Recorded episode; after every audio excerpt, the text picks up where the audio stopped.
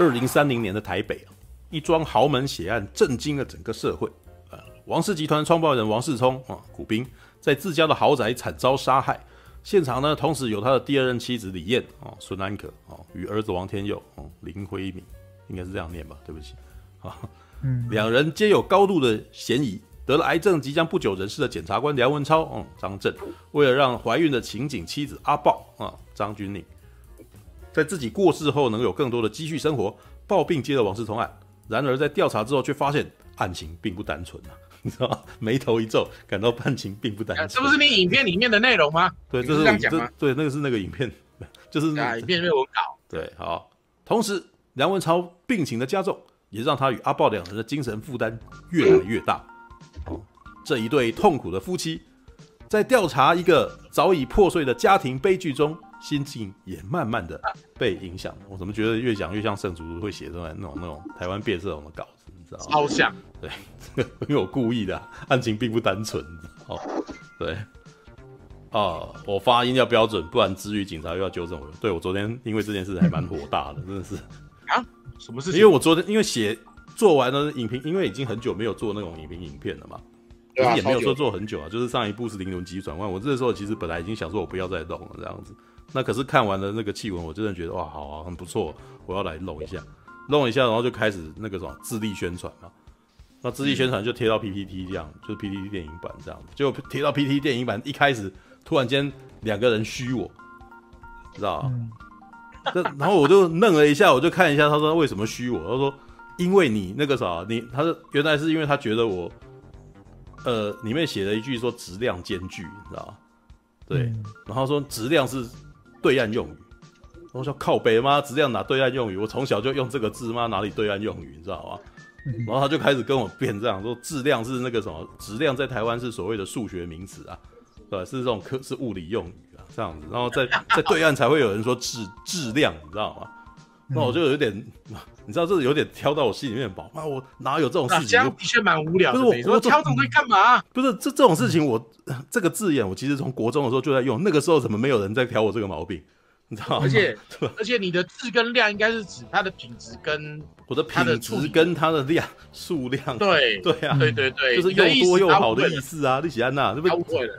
没有没有，不是重点，不是在于这个。我更气的是他没有要讨论电影的意思，他是纠错。我真的觉得好讨厌，你知道，好气，你知道。就是伪送，知道吗？真是，我懂，我懂。对，好吧，来吧，那个啥，我我我我我觉得我留到最后啊。那个三个人都看过了嘛？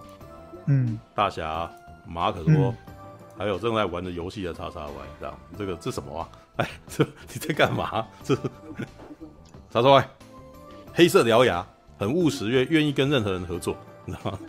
喂喂，来，先交给你，我们有人在蛋讲问题。剩起来啊！他有没有想要开开游戏？然后结果他来，他太久没有开，然后就在更新。对，那是那个，那那是怎样？我不知道怎样。没有啊，全面全全全境封锁。好，全境封锁，来吧。那个啥，可不可以聊一下你看气魂的感觉呢？哎、欸，我我蛮意外，就是就是、嗯、好，就是。就是我好，我们先从就是我看完第一个感觉，就是我非常兴奋，就是看完之后非常兴奋，然后就跟我旁边的女朋友讲说，哎，我觉得好好看哦，超好看的这样子。嗯嗯。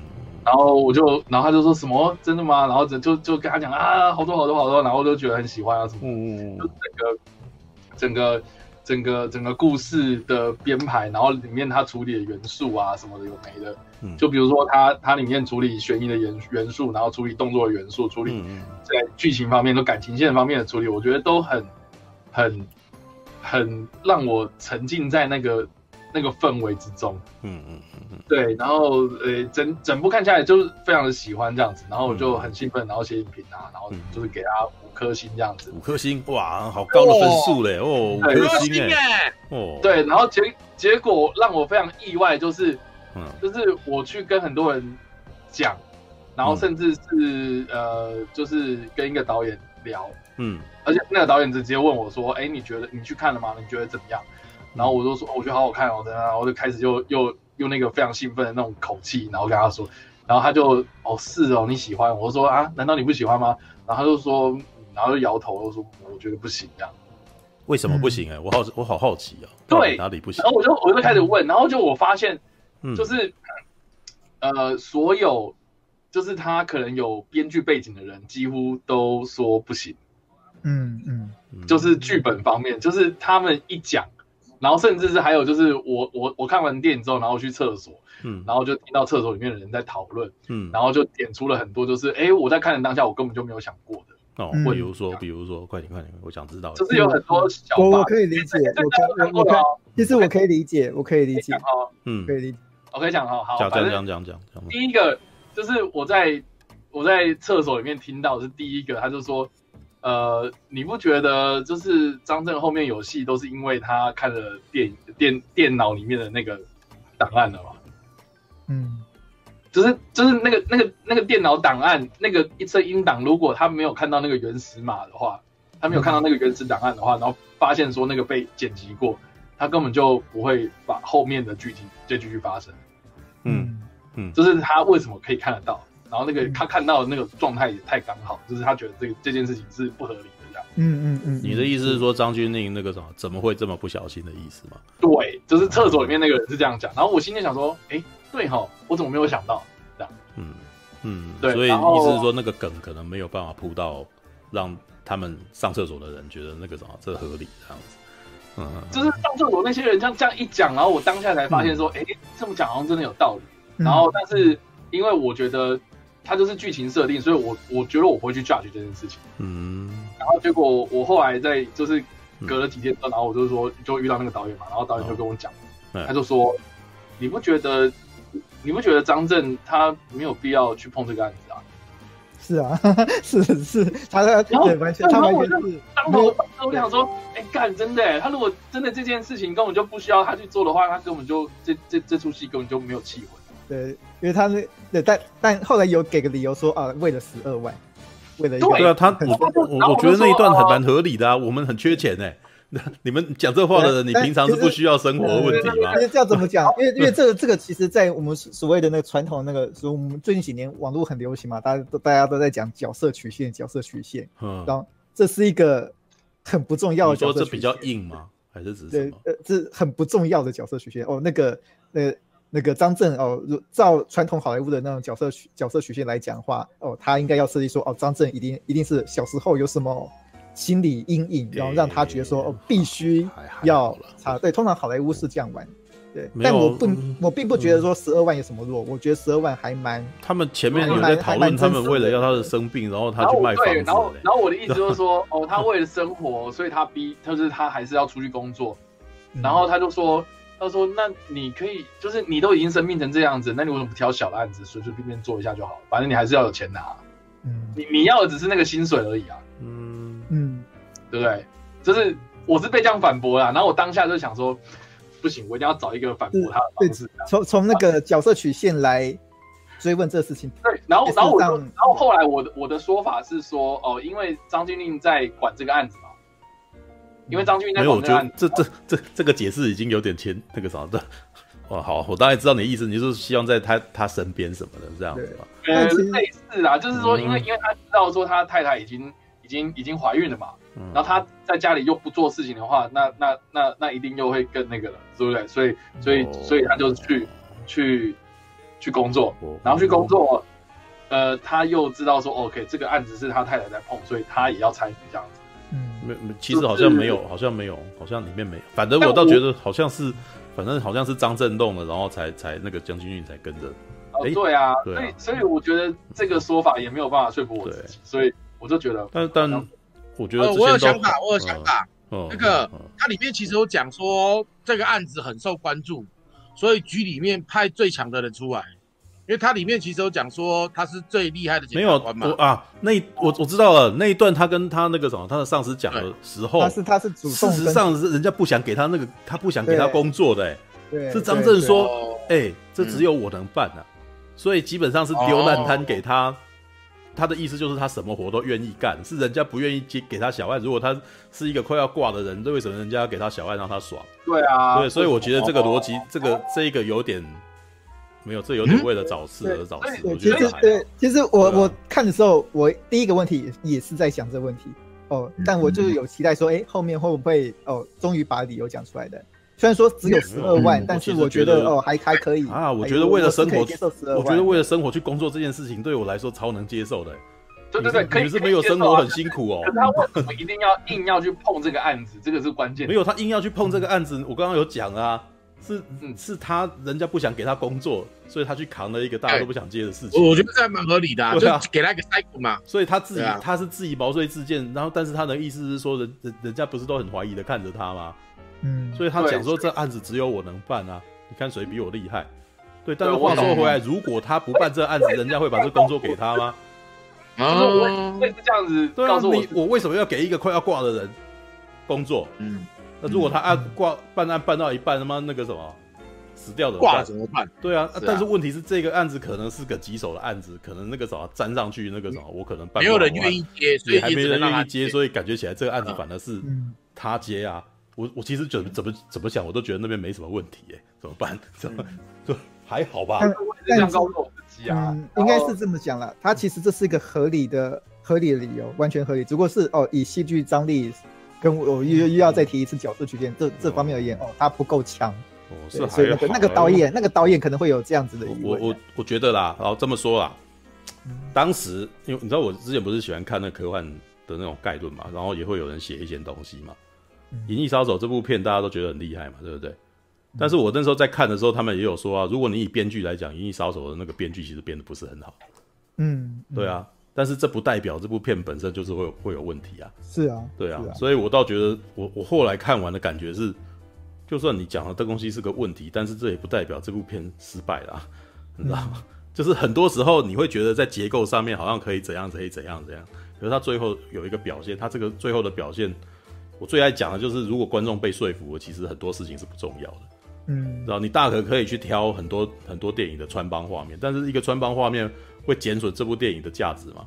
还是我刚刚讲的被人家支语警察挑了这个字错字，然后我这篇文章全都废了嘛？嗯，对啊，这个逻辑有有点问题吧？对啊，对啊，哭悲哭悲连角色曲线都没有，我还是觉得很不错啊。就是没有在，我我一直都觉得在做这件事情的时候，你在组建一个东西的时候，你会有一些。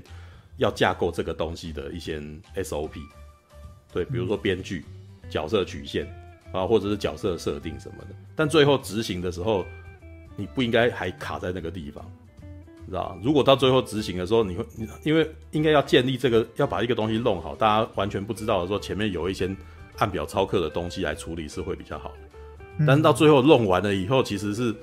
这有点像是李白写诗，他不一他不一不一定真的按照格律，但是你还是觉得诗很厉害啊。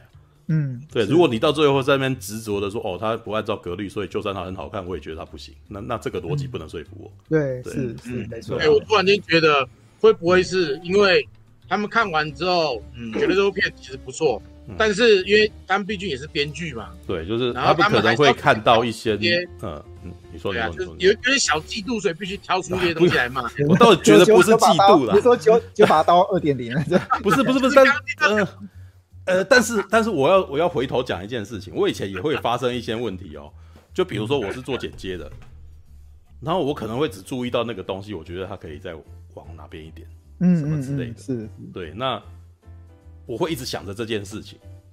对，但是我后来，因为我同时也是一个喜欢看电影的观众，所以我到最后看完的时候，我我会说，我觉得哪一边可以再怎么样，但是不代表这部片整个不好，我觉得它整体还是很好。嗯，其实这一次也有，这一次这一次气魂也有，也有类似的情况。嗯，对。OK，那那个啥，先让哎，叉叉还有要补充吗？我先我先让每个人轮完这样子。对，叉叉 Y，你还有问过哪些人？还有问过哪些人喜欢这部片？不不喜 不喜欢这部片的人？对，你们都把我的话讲完了。主要的声音是从。好了，我讲完了。你讲完了，好了。怎么样？你你是你准备要去睡觉是吧？因为玩游戏。哦，不是啊，我我因为因为明天还有事情，所以我要早点睡啦。哦，好，好，好，感谢曹操。交通演习了吗？没有啊，交交通照安讲，直接下礼拜。等一下，我刚我刚哎，我刚刚还有什么东西没讲？你刚刚还有什么东西没讲？我刚刚讲到哪里啊？给五星，然后嗯，给五星，然后有些导演不能接受，好好。哦哦好，还有嘞，对，就这样吗？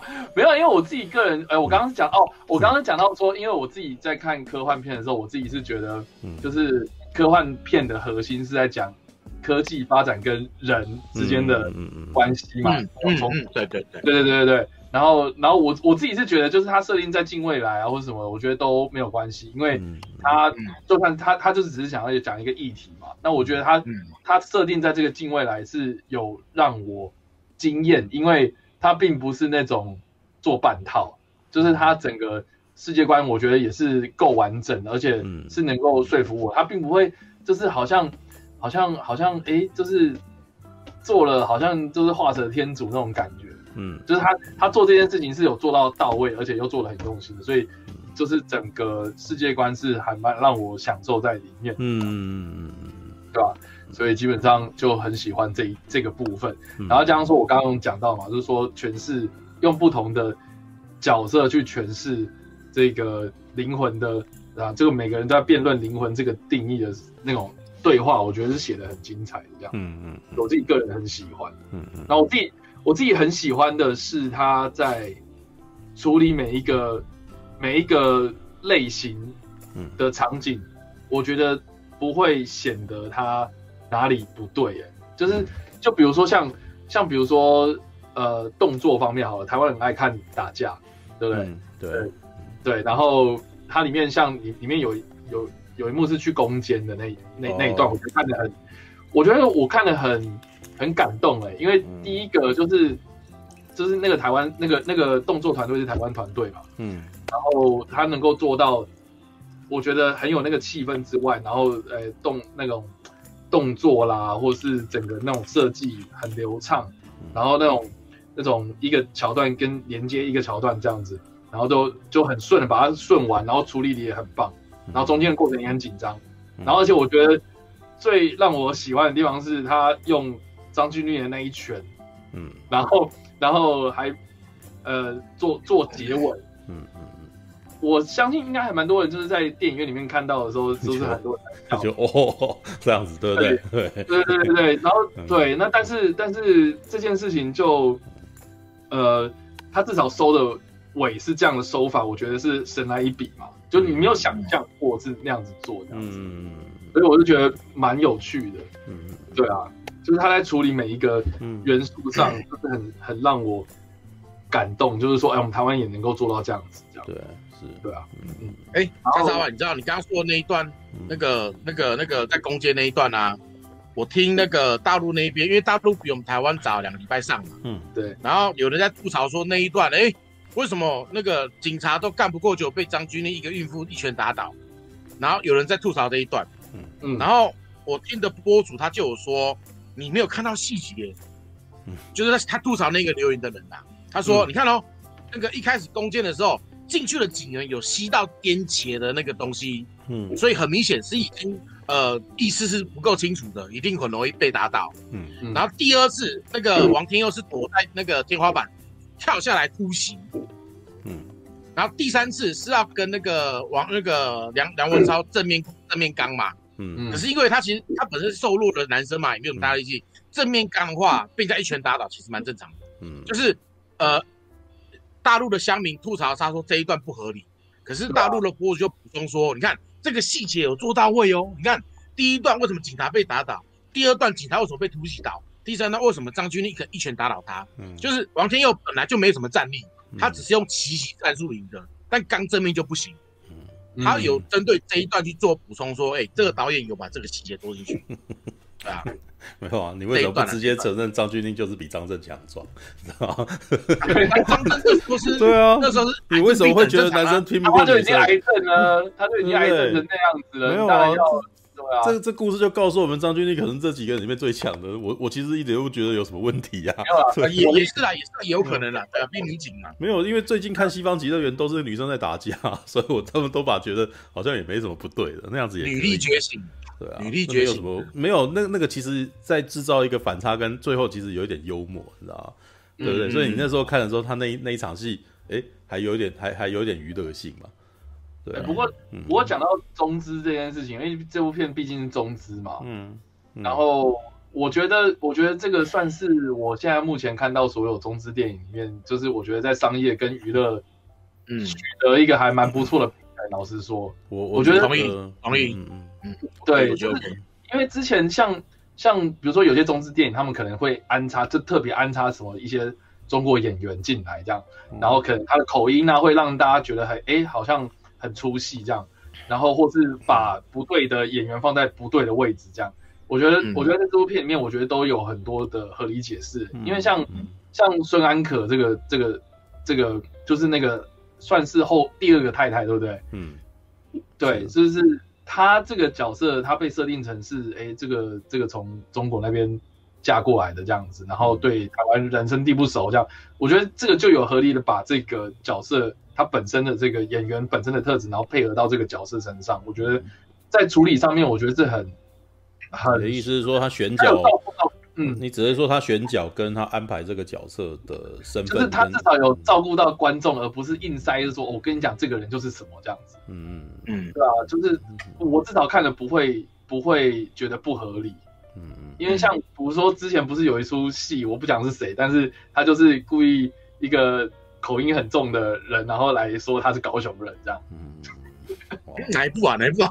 这是哪一部啊？我记得是痞子蔡的那一部吧？那叫什么？忘记了。很久嘞，英雄还不知道痞子蔡。痞子蔡是痞子蔡吗？不是，不是痞子蔡，对不起，那个叫什么？那另外一个叫什么？呃，藤井树啊，靠，对，好好，这大家知道就好了嘛。所以我我我知道，我想知道。哦，我想知道 是老谁哦。总之呢，就是。对对对，我觉得我觉得他是处理这些元素上，我觉得很 OK 啊。而且中国大陆那边他们上映反应其实也不错嘛，所以他并不是不是说什么啊台湾的故事，然后中国那边没办法接受，或是中国那边的故事台湾这边没办法接受，而是他他的设定上其实都想就是处理的很细腻，这件事情我觉得是很值得鼓励的。嗯，然后我也希望说，哎，有这样子的经验，接下来。呃，我们其实不用去那么排斥中资，或是啊、呃，这个这个这个拍电影，然后一定要跟中国扯上关系这样子。嗯、我觉得，我觉得，我觉得他当当然是就是拍电影有有钱当然很好办事啊，但是在处理这些事情上面，我觉得可以有更圆滑的方式。那我觉得《缉魂》他有做到这一点，我觉得很棒。嗯，对啊，嗯嗯嗯。对，那我我补充一下，怕那个不是。我补充一下，叉叉讲那一点好了。呃，因为事实上我们讨厌中资，是因为中资总是在一些不该放的地方硬要放入东西，让我们觉得不化奶吗？对。啊，什么东西？舒化奶是舒化奶。我们目前合拍片没有，还没有这个啦。对啊，对啊，对啊。但是没有啊。嗯，对啊，对啊。所以我们会讨厌中资，是因为他硬要把东西插到对的地方，我们会不喜欢。然后我们最像最常最常讲就讲景田宇宙嘛。嗯，有没有？就是啊，景田宇宙的景田背景招引，什么人都来帮他捧，没有？对啊，所以很多人不喜欢是这个原因。但是你刚刚讲说，在这一段李艳的部分，就舒安可的部分，他反而把这一段当做武器。嗯，因为在原作里面是没有孙安可这个角色，是没有李彦这个角色的。李彦这个角色是从里面设定去做一个新的角色出来，然后也把它变成说，呃，他是从大陆的幼儿园里面筛选出来的一个适合的对象。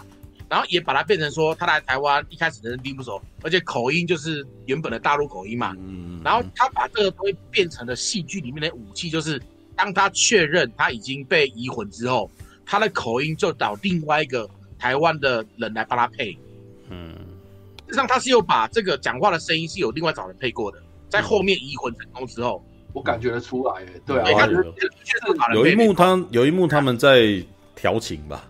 对，应该是在那个，他就说两个人在讲话的时候，我那时候的确是觉得李艳的声音怎么不太一样，声音就不对，声音就不太一样。他讲话的几个口条是也觉得有点像台湾人，就是对对对，蛮多这种细节的，而且现在细节真的做的很棒，对啊，而且而且像像那个呃，对那个哦，我突然想到了，刚就是在 Judge 说那个为什么要去处理案子的那个导演，他也有讲了另外一个，他就说。他就说：“呃，为什么呃一个企成功的企业家一定要娶老婆？” 哎、欸，不对啊，他这边其实哎、欸、没有哎、欸，这个这个不是很清楚吗？对啊，对啊，我就跟他讲说，那是因为他要他要移魂那个，他要生养他的后代啊。你看他自己本身的目的，啊、他其实嗯没有这个。等一下我要讲这件事情啊，因为我其实觉得这部片其实有有探讨到另外一层东西。可能还是国外的，那个嗯。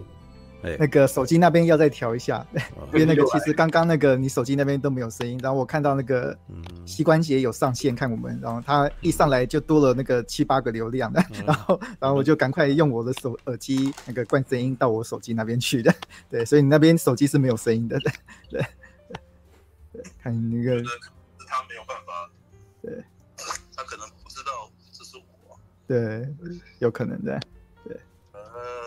对，看一下的。对，比较麻烦那种，看跑到另外一侧，看看另外的那个，呃，那个手机那边要再调一下。对，哦，来了，声音声音回来了，声音回来了，好辛苦哦，好辛苦了。对，希望可以，希我们希望以后可以那个能够找到这样子哦，可以互相两两两边共同的进步，然后就被这种东西打扰。我大概知道为什么了，他他会他会休眠。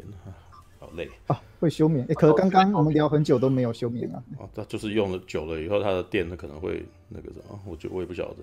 对，因为它这个这东西没有人一直盯着，就是会有问题啊。对啊，一个人处理，然后就看刚刚他们跑来跑去的，你知道吗？对，这不方便。哎，好。哎，叉叉 Y，我问你，你知道在大陆有被剪掉六分钟吗？我知道啊，但是我不知道剪掉哪哪里啊。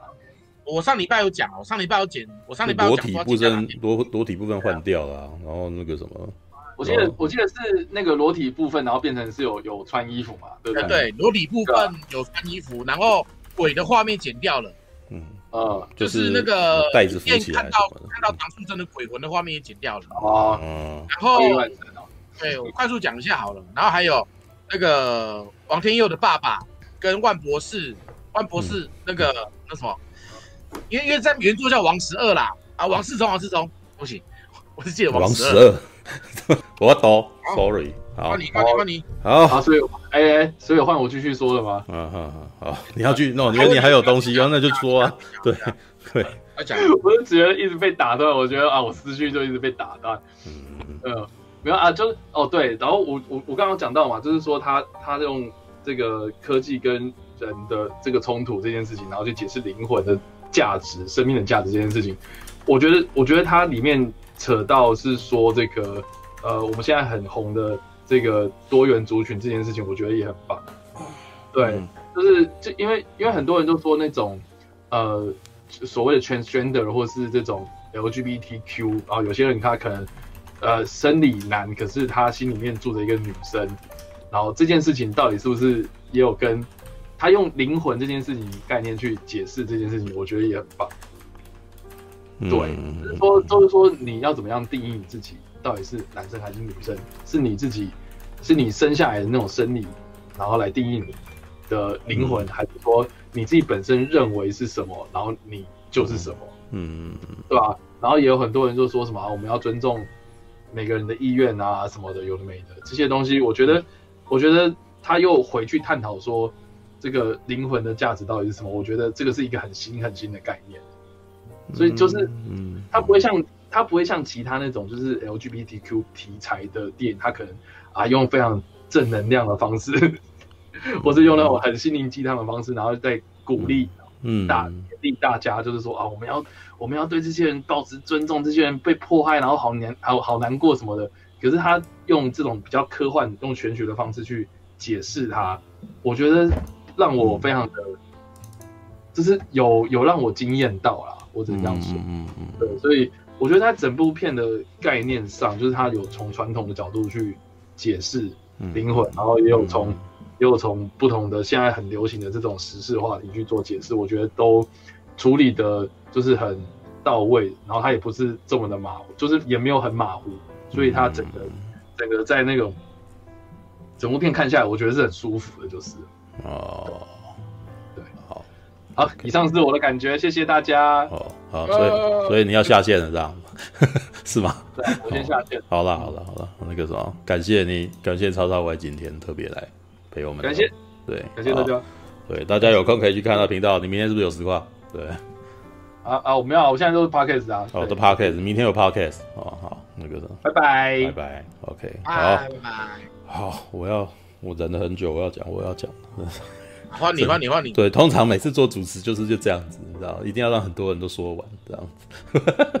好，首先我当然，你知道，我已经在我的影评影片讲过了。其实看到台湾有 Cyberpunk，我很高兴，对，心情非常的好。对，然后那对，我等一下，他突然间马可多人啊，对，画面突然间这样。欸哦，你你的你的画面不见了啊，没关系，我先没关系，先不管你，我先继续讲我的。对，欸、你讲你的，你们有声音，就是还留个声音应应我就好哦。说讲话需要有一个有人能够那个回音呢、啊。哦，好，然后，哎，这是在外外表，其实那个啥，在那件事情就是看完之后，我有请马可多帮我介绍了一下那个气魂的行销，对，然后我发现。气魂的行销，同时也是他们的，应该也是他们的制片，要不然他们不会讲那么多，你知道？因为他跟我讲了非常多怎么拍这部片的事的那个什么的细节，对，包含了那个他们的电影本身是想要做什么样的效果，对，然后还怎么拍出来的。像这一部片里面有非常多的那种城市远景啊，它是用投影的方式来拍的，对，就是呃，这个技术其实。五六零年代就已经有了，戏曲考克就已经在用了。最近流行那个 Unreal、嗯、Unreal 那个 Unreal Engine，然后他们把那个对，就是就是投影上面，就是对，就是投影。呃，这个技术事实上在以前戏曲考课的时候就做过了，就是你你会看到一些黑白电影有没有，或者是一些那种六零年代的那种惊悚片，他开车的时候后面的背景是用投影的，你知道吗？对，只是那个时候的画质不好，所以你会很明显的知道说这个它后面的画面怪怪的。嗯，对，但是现在这个时代是因为投影的那个技术，它的那个解析度已经非常非常高了，所以高到你根本就已经完全是没有办法去判断说后面东西是真的还是假的。然后曼达洛人就是这样拍出来的。对，曼达洛人他的那个场景事实上是在一个棚里面做投影，然后他前面只有少量的那个场景这样子。对，那那他们那个棚是在台湾拍的还是那个在台湾？在台湾。在台湾，那所以台湾已经有这种棚了。台湾已经有这种棚了，没有。事实上，就在我自己平常工作的时候，我们也有讨论到类似的东西，也有测试过。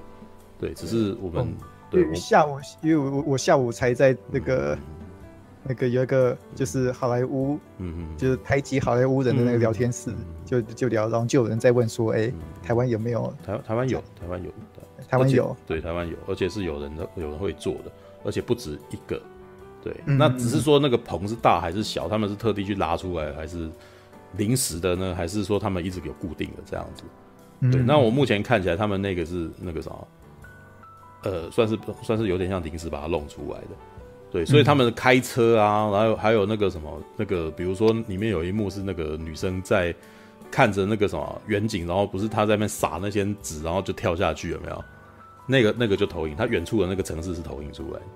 嗯，对，所以它这这个技术其实有开始应用在那个台湾的电影里面，但是事实上这样子是比较方便的，对，其实演员也比较好反应，然后在那个你有减少你后置的成本这样子，对，那个你事实上他们有他们有有方那个什么气魂的那个官方网，就是威视那边，其实你可以看得到一支那个陈伟豪他在解释说他怎么拍这个东西之前的前呃前置的那种幕后花絮。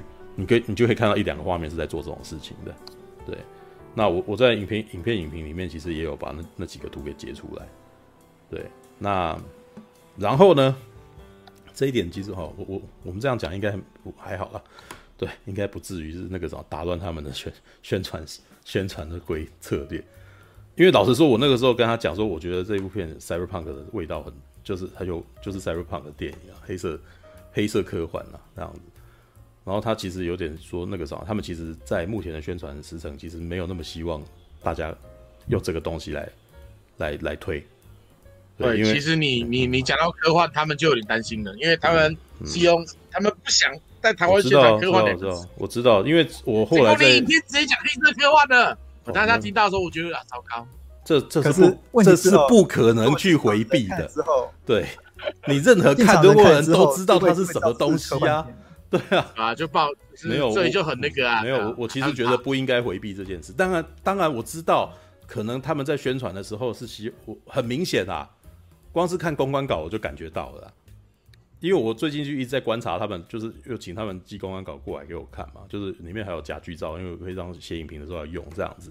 对，那从一开始我就知道他们的公关稿前面就是说这是一部带有东，但是其实你知道吗？他们的公关稿内容其实没有要回避这件事情，但是你可以知道他要隐晦，他比较不想要正面提这个，所以他虽然提到是一个发生在未来的啊凶杀悬疑案，带有东方灵异色彩，但他没有他没有讲未来哦，他因为他怕未来这个字眼太。太让人家觉得这可能会是科幻片，他只是说往往后不久，知道吗？对，往后不久，对，而且这个时间也没有设得非常远，是二零三零年，就是距离我们过十年这样子，就是一个近未来，他又写了一个近未来这样子，对。但然后第二篇就第一篇就是东方灵异玄幻，然后在第二篇就是又在讲说跳八家将哦。那我就可以知道说他在前面两篇的时候都不希望让人家往往那个地方去思考，对，那呃，但是其实他们也没有真的要回避这件事情，因为光看他的幕后花絮，其实就已经可以看到他要讲什么，嗯，对，然后再加上他有提到一些他们在为了要设计这个东西的时候所做的一些设计，其实陈伟豪他呃设想就是未来的是未来的台北过后十年的台北的霾害很严重。所以会有雾气，对，雾气很浓，对，然后那个啥，可能他还做了几个比较特别的一些设计规划，比如说他强制把所有在呃电影里面所出现的字体全部都改成黑体。事实上，那个什么行销他这样一讲，我才发现说，对，真的是这个样子。因为我们台湾现在你去街上看，你会看到各种扛棒上面有各种莫名其妙的字体一直排在一块，对不对？我们会看到明体啊。然后那个什么那个少女体啊，或者是那个什么呃黑体啊，或者是那种那个什么呃全真什么掩体啊，什么一起就是在那个扛把上会各种每个人都用自己的这样子。但是呢，陈伟豪他的选择是他把这些东西全部排除，就是只要是任何的那个什么他们的刑事案件的那个卷宗啊，他们的那个 pad 上面的字体啊，甚至连他们的那个门上面的那个什么的那个卡卡牌啊。还有他们那个什么，他们身上的那个什么的的呃标签哦，全部都是黑体的。然后我那时候我还问他说：“那没有吧？那个什么电视新闻的部分应该没有吧？”结果他还特地截图说：“没有，那个也黑体哦。”对，也就是说他们的美术设计就是跟美术设计商量之后，觉得说他们如果统一这一点的话，可以带给呃台北更近未来的感觉。对，就是你会觉得有点不一样，但是它还是那个台北，可是你就是觉得好像哪里不一样。对，这光是改变字体，你就会突然间觉得一切好像突然间有，好像有一点不一样。有字体很重要哦，对，字体非常重要。然后，因为他这样一讲，我才发现，因为我自己已经，其实大家如果用 Windows 用久了，你们都不，你们都可能会习惯新细明体。对，但是因为我平常是用 Mac 的，我已经非常习惯中黑体，你知道？他所以当那个电影出来一直用黑体的时候，我都还没有。还没有特别的感觉，我后来越想越觉得，哦，真的，他这一点其实有点是刻意做的，跟平常的那个什么的台湾台北是不一样的。对，那当然，人家提到说未来不是应该更乱吗？是的，在这个《银翼杀手》里面呢，其实他就有把这种混乱给做出来，只是呢，这样子台北就还是原来那个台北，你知道吧？台北是因为本来就 cyberpunk 了，台北本来就已经那个样子了。所以反而那个啥，就就是，呃，在国外的情况是，美国那边他们不会这个样子，所以他们看到这呃香港啊那个样子的时候，他们觉得很惊讶，所以他们把这一种意象把它拷贝到那个二零一九年的旧金山去，呃，那是那个啥，哎，洛杉矶啊，二零一九年的洛杉矶在《银翼杀手》里面，所以你会看到各种字体，对，但是呢，台北的情况会反过来，台北的情况是你要把它做金未来，你就要把它整个就是意象要整个换一下这样子。对，所以它是那个设计上很干净的那个 cyberpunk，对，这样看起来、嗯、看起来比较像是那个乌托邦啊，它比较像是反乌托邦，对，反正它有点像是像最近看《西方极乐园》呢，到第三季就是那个样子。但是呢，这一点其实也是我觉得那个什么，这部电影的美术设计是小可惜的地方。它明明是 cyber cyberpunk，但是呢，它高科技低生活这一点有没有？没有，没有带的那么多啦。大部分的时间，你都是看到张钧甯跟那个什么张震两个人的对话，然后他们的家里面，还有在他们的问讯室，就是他们的那个呃分局里面，对。但是呢，你要如果要讲美术的话，老实说，我其实觉得他有他有刻意的去，我自己的感觉，他他是刻意的在我可以在里面看到《银翼杀手》的影子，这是真的。他一开始那个问讯，你知道吗？就是问讯的那个房间，就真的超像《银翼杀手》的那个房间的。虽然它颜色什么不一样，可是你从他们后面有几何图形的那种方形的那种东西一直排在后面，你知道吗？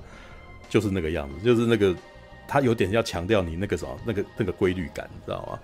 然后呢，到了张震他家里面，张震他家虽然感觉起来很像我们平常会遇到的那个我们我们平常的那个家里面，但是我其实特别注意说，他镜头老是锁在一些那种，比如说他门边然后几个那个什么玻璃砖玻璃砖的那个什么排在那个地方，方块排在那个地方，你知道吗？如果你再回去看《银翼杀手》那个时候，戴克他住的那个房间，你会发现戴克他住的房间也是，也是那种方形的那种东西，石头状的东西。只是戴克的那种戴克的房间，它排列起来是把有人他们形容说看起来像是一个洞穴，你知道？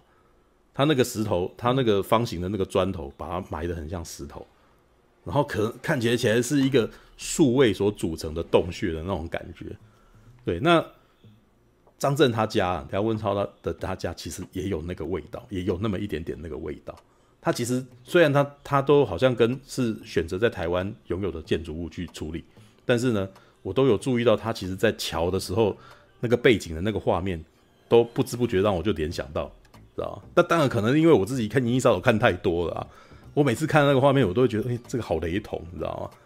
对，但是我不得不去思考说他们的美术。或者他们在做先期的那个什么参考的时候，是不是真的使用了类似的那个什么画面来当参考，然后或者去去去这样从这个做原点的设计，然后他他有几点吧，对对对，多多少少有一点吧。对，我相信是有的，因为太接近。然后还有几个那种开车的画面，他们他们夫妻俩最常有的对话都在车子里面，知道？然后有一幕是他们去走隧道，你知道吗？我我老实说，我觉得走隧道那一个画面。呃，如果你在电影里面，你如果不去看的话，你会发现那个走隧道的那个画面的镜的那个什么的敬畏，跟那个场景其实是很不一样的。应该是突然间，他他们前面的对话几乎全部都是锁在两个人的特写，知道吧？突然间有一个画面是他们去走隧道，知道吧？嗯、然后我在看那边的时候，正好突然间想到，妈，银翼杀手也来曾经来过这么一段，知道吧？银翼杀手里面那个什么戴克他。开车回家，然后再听那个什么，他一开始那个发生案件的时候的录音的时候，他车子正好开进了那个洛杉矶很有名的一个隧道，就是那个隧道本身它的那个什么曲面本身是非常光亮的，所以开进去的时候，你会觉得好像在一个有镜面的环境里面开的那种感觉。然后很多好莱坞的的电影都会选那个地方当景，连《魔鬼终结者》都都有拿那个隧道当当那个枪战的景。来拍过，对，然后这银杀手就是在那一段的时候，然后他听到那个他在听案件，边听案件边开车开进隧道，然后正好呢，那个什么他的呃那个录音啊，正好出现了那个枪声，然后那个枪声回荡在那个隧道里面，砰，然后我我对那一场戏就是那个那个场景印象很深刻，所以当他们两夫妻开这辆车进隧道的时候，我突然间觉得，看这个镜头超雷同的，你知道吗？同样两部都是 cyberpunk 意象的东西，然后出现那么多相似的镜头，你知道吗？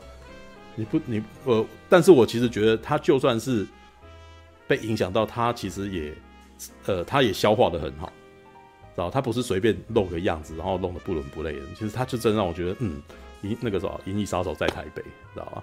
我看完的时候出来第一个反应说，陈伟陈伟豪把银翼这个啥把《银翼杀手》拉到台北市来了，你知道吗？而且而且执行的还不错。虽然你可以感觉得出来，它有很多地方其实它有点力有未逮啊。嗯，做那个城市远景的时候，老实说，因为如果你要真的要《银翼杀手》的的那个氛围的话，哇，天空应该还有飞飞天车飞过去啊什么，对不对？然后它的那个什么呃，应该要更更华丽这样子。但是呢，陈伟豪的情况就是他把雾盖得非常非常厚，所以那个城市那个那个城市其实真的很灰暗，你知道。灰暗到我几乎有点看不太到里面的物体的那种感觉，但即使是如此，就是根据他们行销的说法是，呃，他们甚至还有去去调那个什么以后的都更，知道就是可能要去申请一下，看以后的都更的城市会变成什么样，然后被挡住了，被就是不不不给拿人家不给他们，然后他们就呃在做数位的那个城市景的时候，有去设想过那个什么，接下来那附近会长出什么样子的城市，知道吗？那基本上，我觉得他们在做这些设计的时候，有有有有设想到这一层，其实都已经还蛮不错了。对，那没有办法做到更好，我其实觉得我也无所谓，因为其实他的目标其实是有点要让你的那个啥，你的氛围、你的气场、气氛有带到，然后这个气氛有带到，其实如果是国外的电影，他们那个地方一定是最花钱。然后最华丽，然后最让你觉得哇靠，这个这部片我们我来花钱来看这部片值回票价的那种的那种那个华丽场景的时刻的时刻，你知道吗？可能还不一定跟剧情直接相关。对，那只是呃，《缉魂》这部片大概最多就是在那边可能就是花了最最大的最尽力就是那个样子。对，那但是对啊，这可能也是陈伟豪的。特色，这部片，这部片，我记得那个它成本也才一亿多台币，一亿八千万，一一亿八千万嘛，一亿八千万其实算很多了。它它呃，以台片来讲，真的很多了。如果你是台片的话，但是如果你要以合拍片的话，这部片不怎么不怎么贵了。对，所以我其实觉得那个啥，我我觉得整体他能够用这个预算做出这样子的东西，我觉得蛮了不起的。对，而且再来就是他们演技的部分。嗯、其实我觉得这部片的演技，其实大家整体表现水平都蛮高的。嗯，主要的原因倒也不是说他们本来都很厉害之类的。事实上，我们当然也知道军张钧令本来就很厉害，就是他可能之前拍什么军师，呃，可能在拍这个大陆剧的时候，有没有拍军师同盟什么？你会知道说，哇，张钧令在里面好像很很很厉害，什么之类的。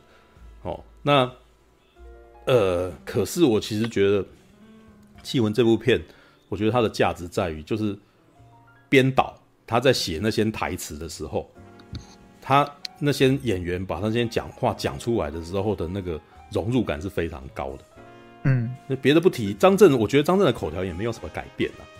你知道，大家我觉得当时我们我们有讨论过一层嘛，就是他只要拍古装都很都很别扭嘛，对不对？但是他拍这种时装呢，呃，他如果话多。那也老实说也一样别扭，但是呢，我觉得他在里面就是因为话话不多，然后每每句台词都是简明扼要的，所以他说话的时候，你都会觉得他讲的每句话都很重点，都是很都是很重要的话。其实老实说，这才是这是好莱坞电影的做法啊，知道？我们平常看好莱坞电影，他们基本上每一句台词都是简明扼要，然后切中切中重心这样子。然后在那几句话的时候，那个什么，他们很努力的认真的去诠释，所以你会觉得说，哇，每每一句话都巨巨力千钧的那种感觉。呃，气魂其实这一点是有做到这一点的，嗯，对，就是你你看着张震他瘦削的脸庞，然后眉头深锁的那个什么，觉得案情并不单纯，然后可是他讲出来的几句话，其实是非常符合那个。那个情那个那个情境里头会说出来的台词，所以你不会觉得很别扭，不过一开口你就觉得呃，怎么这这这这怎么会那么奇怪？你知道吗？过去国片当然常常会有这种奇怪，会有这种情况发生。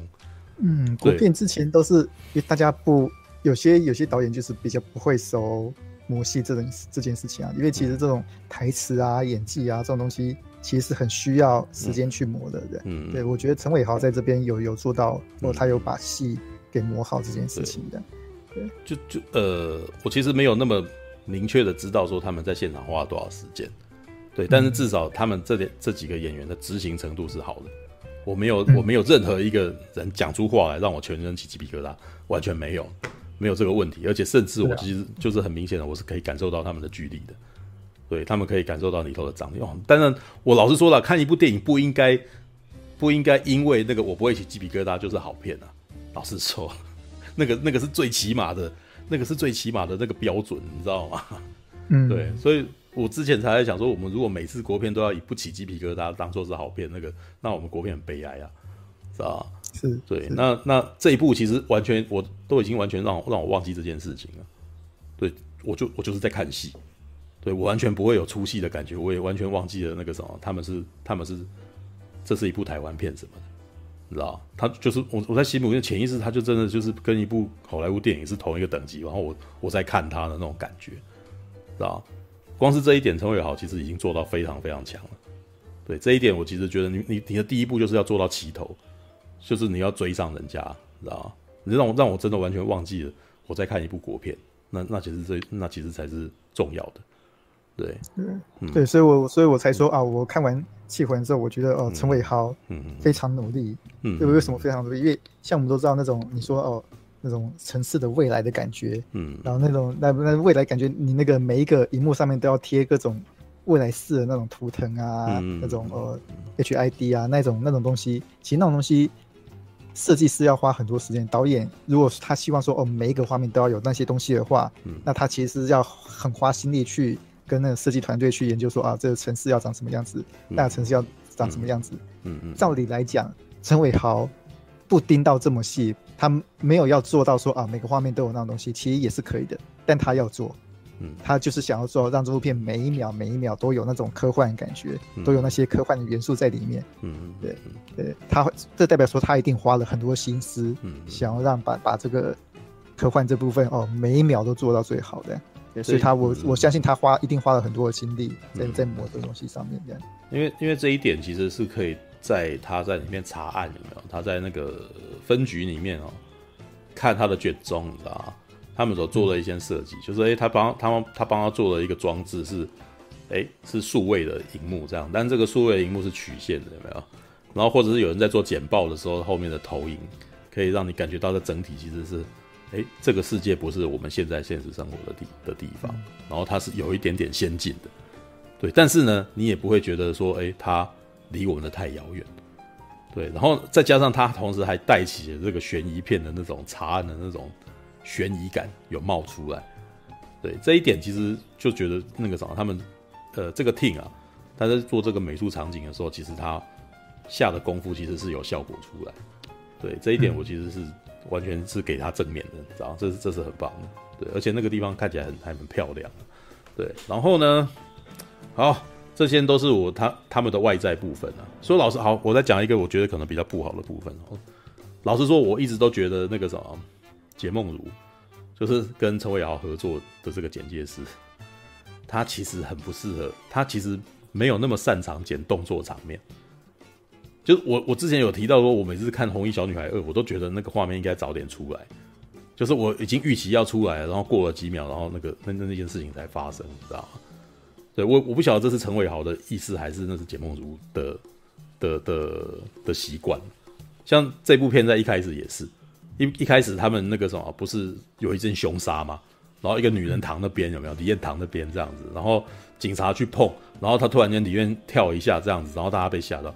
但是老实说，他那个什么，如果以 timing 来讲，那个 timing 太慢了，知道吧？就是我应该要被吓到，结果我没被吓到，然后他才醒过来这样子，他才突然间动一下，然后后面，然后所有的警察吓到，然后我就觉得这这个这个 timing 没有做到很好。然后另外那个什么。呃，去去抓那个什么王天佑的时候，也有那么一点，知道？就是虽然那个啥后面那个画面还蛮蛮有趣的，就是张钧甯打人的那个画面蛮有趣，但是整体的那个 timing 我其实都觉得还可以做到更更更有张力一点。对，那是因为我自己平常可能看动作片看看着习惯了，哦，就是习惯神鬼认证式的那种剪剪接方式这样子。然后就觉得他们在打的时候，其实觉得有点有点太缓慢，对，这一点是我一直觉得那个什么节节目组可能他的习惯是这样子，但是呢，他讲他讲他的 timing 讲剧情片是很 OK 的，那也是因为这样子，所以气魂后半节的部分很好，知道？呃，好，我可以开始讲这个什么，开始爆雷了，先讲这个。他后面剧情的这个编排的这个部分哦，这边大家都有看过了吗？有看过，好，灵魂讲完了，还没，我现在才要开始讲，知道？没有，他是在问那个灵魂急转急转弯了。哦，灵魂讲完了，讲完了，灵魂急转弯在前前面的时候就讲完，对不起，没跟上，对不起啊。节奏这个问题，其实我觉得陈伟豪他其实，我觉得他并不是擅长拍，对，你说对他，我觉得他并不是擅长拍复杂场面的导演啊，嗯，就至少红衣一。红衣二，然后目击者这样拍下来，我觉得他其实并不擅长拍复杂场面的。但如果说他未来是要挑战这个要拍复杂场面的导演的话，那我觉得他应该要准备把自己练得更好，这样子的。我他是有这一点小在，因为因为这一点我是觉得那个什么是可以靠剪接去去加强的。很多时候你剪的时候，你只要再快一点点，快个几格，你可能那个那个那个画面会更更张力。当然了，你不能够剪太碎，剪太碎真的就眼花缭乱，什么都看不到啊。对，但是以我的观点是，他目前在打斗跟惊慌惊悚那个那个层面，真的还可以节奏再再更快一点。对，但是但是那个啥，已经比那个返校好很多。对，好，哎，虽然返校好像也是节目如剪的，怎么会这样？不小心讲，不小心，哎。不不，希望他们没听到，他们中枪了。然后好，然后我现在讲他的那个什么，关于那个什么后面那个，呃，他们意识意识转移这件事情，其实我我觉得很有趣。老实说哈，这不愧是华人的，以华人的观点拍出来的 Cyberpunk，你知道吗？首先呢，王世充想要变女人这件事情。老实说呢，这个故事如果发生在 Cyberpunk 二零七七，这根本就不是什么问题，你知道吗？如果你们在你你如果你知道我在讲什么的话，就是那个游戏，你知道吗？Cyberpunk 二零七七，哦，或者是《银翼杀手二零四九》，或者是《银翼杀手》，或者是《攻壳机动队》，都没这个问题。要变男要变女，根本在 Cyberpunk 里面就不是个问题，对吧？如果你们有印象的话。有有吗？应该我你们你们可以想一下。我我没有玩二零七七啦。对，不要先不要讲二零七七啦，就是你自己看《攻壳机动队》，他们在那个世界里面，你是男是女是有个问题。是是啊，一切都是问题吧？Cyberpunk 里面没有男女问题耶。对对不对？他们甚至还开这个玩笑说，你今天在女体里面那个什么，你你你能够忍受得了吗？咦，那个什么《攻壳机动队》的漫画里面有没有？巴特在里面还开了，还被开了一个玩笑，因为他意识突然间转到草地树子的身体里面，结果草地是树子树子那时候正在跟他的玩伴在在玩性爱游戏，结果手伸到他的身体里面的时候，巴特突然间觉得身体有点不舒服。对，然后在那个什么灵魂那个什么呃，那叫什么那部威廉吉布森的那一本小说啊，那个什么呃，是吧？那个灵魂漫游的叫什么？我靠北。熊熊忘记，你知道他写的那本小说，事实上里面也有提到那个什么，因为他们意识在交叠，意识交叠。可是男生跟女生交叠的时候，女生去摸自己的那个身体的时候，男生感到他没有拥有的，他不拥有的器官，然后感觉到有有那种感觉，你知道吗？所以，即从最开始性别的错乱，就在跟你可以同时是男是女，你的感觉。呃，你的感觉，你可以拥有女生的感觉，女生也可以拥有男生的感觉，这一点就在一开始的 Cyberpunk 里面就出现。所以我在气魂里面看到一个男的想要变女的，但是他却在世俗上面不能够变成女的，这件事情我觉得很有趣。这也代表说，在台在华人圈，你即使是有钱人，你即使拥有权利，你还是没有办法想要想要换性别就不不就换性别。你知道这代表这是华人圈所做的 Cyberpunk 里面的一个道德困境，你知道吗？嗯、就对，这这个这个很有趣，你知道吗？就是这是很根本的欧美的科幻、日本的科幻跟台湾的科幻，哦，或者是我可以说是我们华人圈的科幻，因为它是合拍片嘛，嗯，这是的不一样，你知道吗？对，这种男女的事情还是会有那种，这我们我们其实对这件事情还很还很不能接受。老实说，所以他在这个故事里面才可以成为一个很很巨大的动机哦，嗯，对吧？对，然后呢，王世充他想干什么？他想要变成女生，所以他去找了一个李艳这样子的女生，然后把意识想要转移到她身上。那，然后甚至还什么？里面还提到，对哦，布莱恩讲到是神经漫游者，对，是神经漫游者。对不起，我刚刚想了老半天，我只是想到灵魂漫游者，怎么又觉得好像自己讲错了？对。好，OK，好，我继续讲。他转移的，想要把自己的意识转移到李艳身上，这个其实在很多欧美的那个什么老科幻片里面是个老生常谈了。想要永生嘛，对不对？我们想要永生，我们想要永永远的生命。我我觉得我在这个世界上那个什么，我该想做的事情就没有没有做到，所以我希望能够换个身体再来一次，而且这一次他要换到女生的身体里面，这样子。对，而且那个啥，他不想要有那个道德困境，他不希望那个什么外面的人对他指指点点的，所以他要神不知鬼不觉的把继承权换到李艳身上，这样子嘛，对吧？对，嗯、那但是这个到后来就是出现了一个有趣的命题，因为后面我们不是发现这件事情的凶杀案的来源，事实上是李艳干掉王志聪嘛？对吧？嗯，所以他没有永生，他根本没有永生啊！他把意识复制到那个女生身上，但是他没有，他他没有，他没有过去啊，他还是留在原地嘛。对，他只是一个 copy 而已，他是一个 copy 嘛，他是，也就是说，你你这也是为什么王世忠最后还在越来越疑神疑鬼，然后死都不肯挂的那种概念嘛，对不对？因为他发现他失败了，你知道吗？嗯、他他其实他想要那个啥，把自己的意识转移到另外一个人身上，但是他们他还留在原地啊，他没有真的过去嘛，是那个人跟他一模一样了嘛，对不对？嗯、而且那个人过着他想要过的生活嘛，拥有了他想要的身体嘛，嗯、所以最后李艳，你我觉得那个啥里面有一段对话让我印象超深刻的，就是那一段那个什么张震他听到的那一段话，张震听到的那一段那个啥。集团都快过，都快垮了，你还你还你撑着有没有？那个是李艳跟跟王世聪讲的话嘛。嗯、然后王世聪说什么？嗯，是我的，不是你的？是 是是，哎、欸，对，因为这就是这种，对，这就是这种议题，聊到一个那个哲学困境，就是你能不能相信你自己？其实我觉得不是，不是，我觉得这个故事到最后变回了李安的那个李安的困境。嗯，他又回到了父子关系了。嗯嗯，我问你，你你你 copy 的另外一个你，按他是不是你儿子？嗯，对吧？因为以前在那个《银河飞龙》里面，其实曾经有我那时候有截一段《银河飞龙》的画面给你们看嘛，对不对？你把你的脑袋移转移到了另外一个呃机器人身上，你把你的脑袋复制到另外一个人身上，然后事实上那一段那一集后面有讲这件事情，就是。碧呃，碧海问他说：“你为什么这么做？”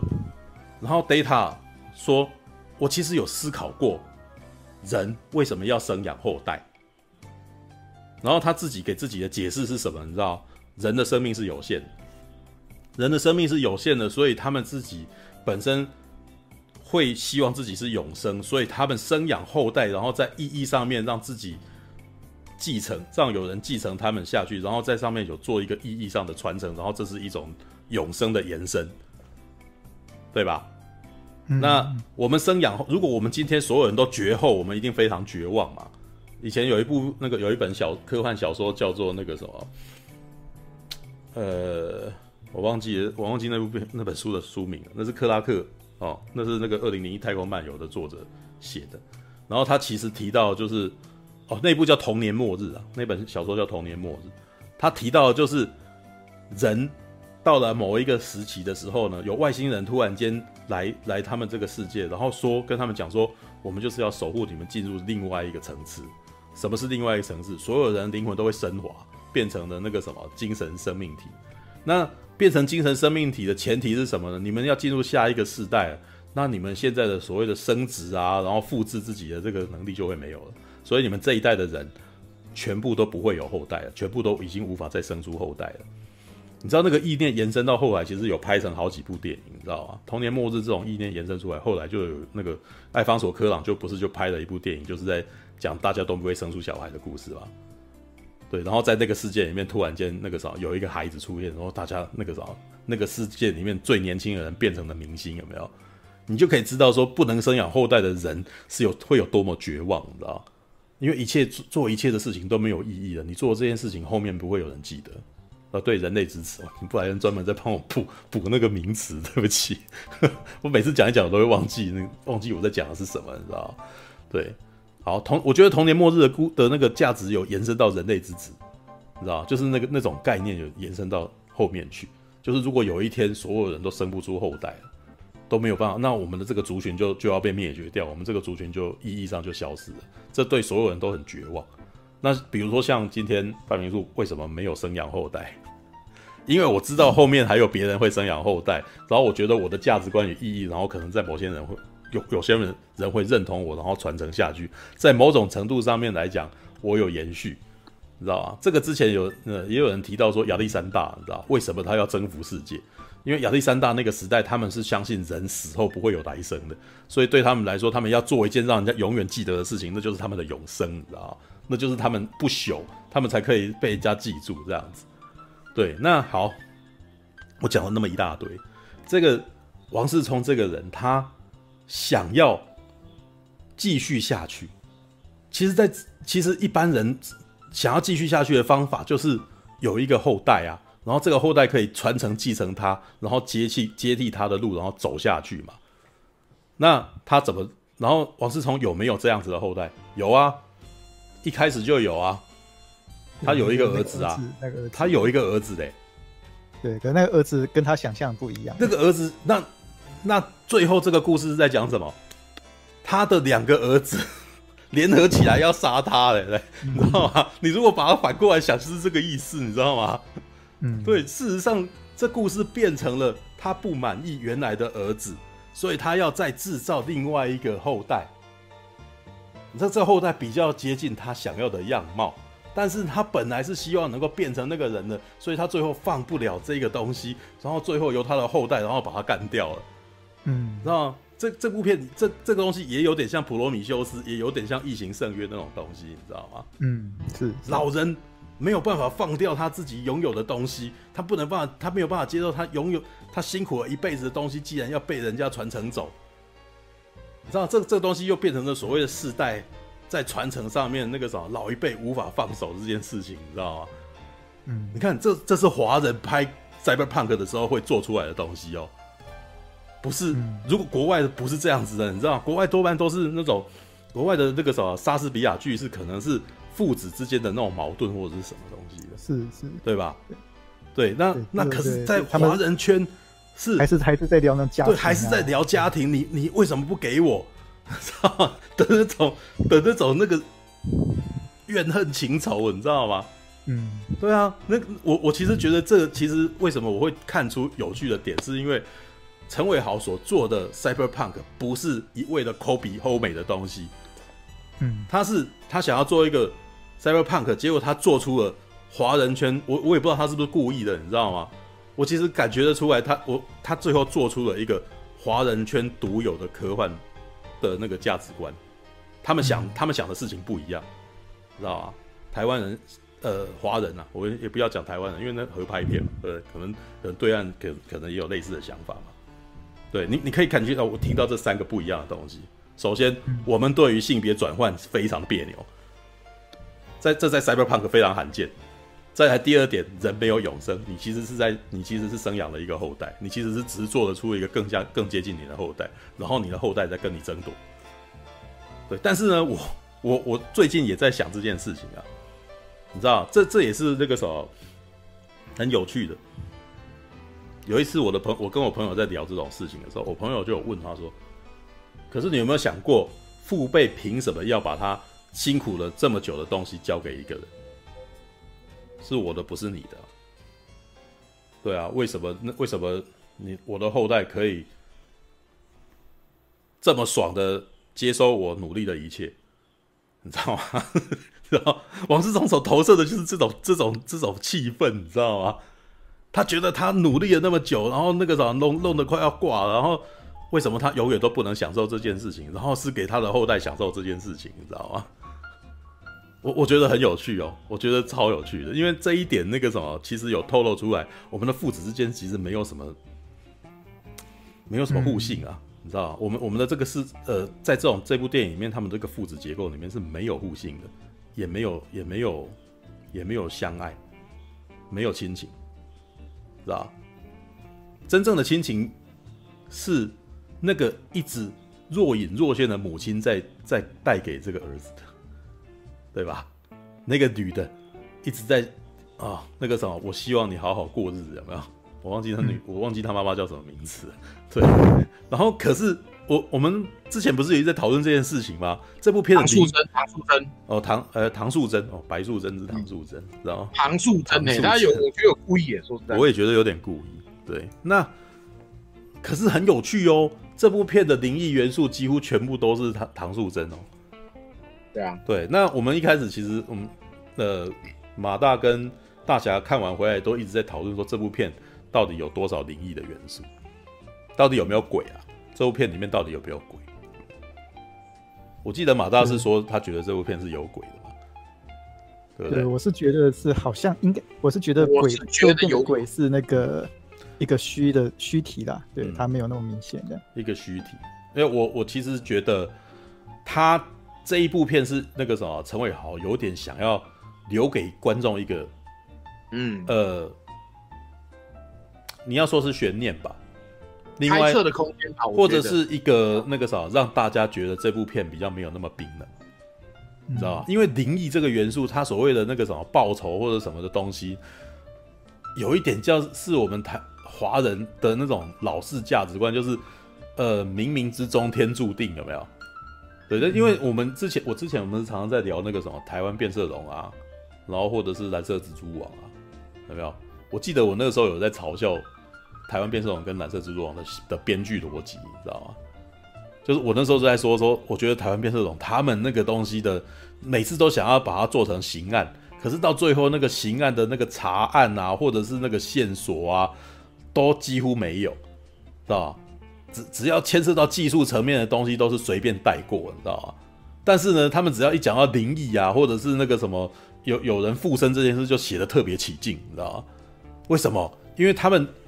缺乏技术的那个什么，他们缺乏技术背景，所以他们那个东西都有点没有办法讲。每次都是看到警察过来报告说我们发现了什么什么什么，然后或者是组长眉头一皱，发现案情并不单纯，有没有？就这么几句给他带过。可是只要讲到这个什么附身这件事情，哇，他妈细节很多，你知道吗？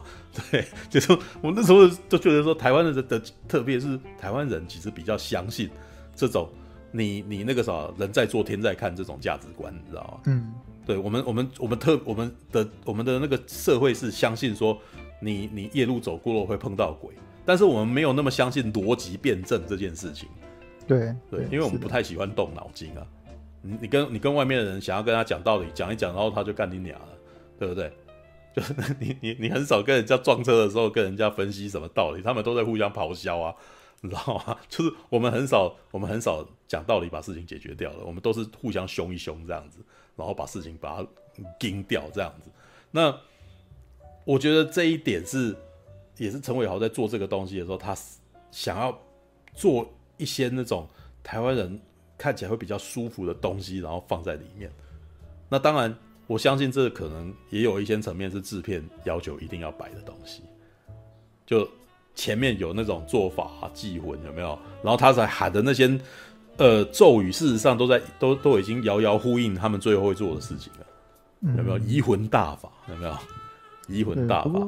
对，对，不过我是觉得说他那个终究是虚体啦，嗯、因为他终究核心还是在讨论在那个可结尾还是讨论在 Cyberpunk 那一部分的，他、啊、前面部分终究是我终究觉得还是为了市场卖点设计的东西。我我我相信我相信逻辑上连贯性没有那么重，呃、因为他最后。没有留，几乎那个东西没有留到最后。嗯，对，因为你如果前面像他在前面那个什么意识转换、李艳意识转换的时候，他会看到唐素贞有没有？那当然，他有两种解释：是李艳自己精神错乱，或者是王王世聪这个人他内心对唐素贞有愧，所以他转换过去，他既然看到唐素贞，所以他会才会对那个什么呃一片的虚空说：“唐素贞，你不要以为我会怕你，有没有？” 那是一个男生，他既然看到他死去的太太的那种的那种内心恐慌，你知道？但是我跟你讲这一点，事实上那个什么，最近我在看《西方极乐园》，就一直看到这种东西，你知道吗？看到第三季的时候，的那个什么金呃那个什么艾德哈里斯，你知道吗？不小心他在第二季的时候已经不小心，因为那个什么陷陷入那个，因为《西方极乐园》的第二季事实上是那个人类在。跟那个什么，呃，host 就是那些机器人，那些乐园里面的机器人在跟，呃，在猎杀那些乐园里面的的残存的那个来宾哦的那些客人。然后呢，因为已经做到以假乱真，所以几乎一到第二季基本上已经在做很多谁谁谁，你本来以为他是人，但事实上他是机器人的这种议题。对，第一季还没有，第二季其实是在做错乱这件事情。所以第二季里面，艾德哈里斯其实。都已经有点时候，有时候会搞不清楚谁是人，谁是机器人，所以他最后错手杀掉他亲生女儿，因为他以为他是机器人。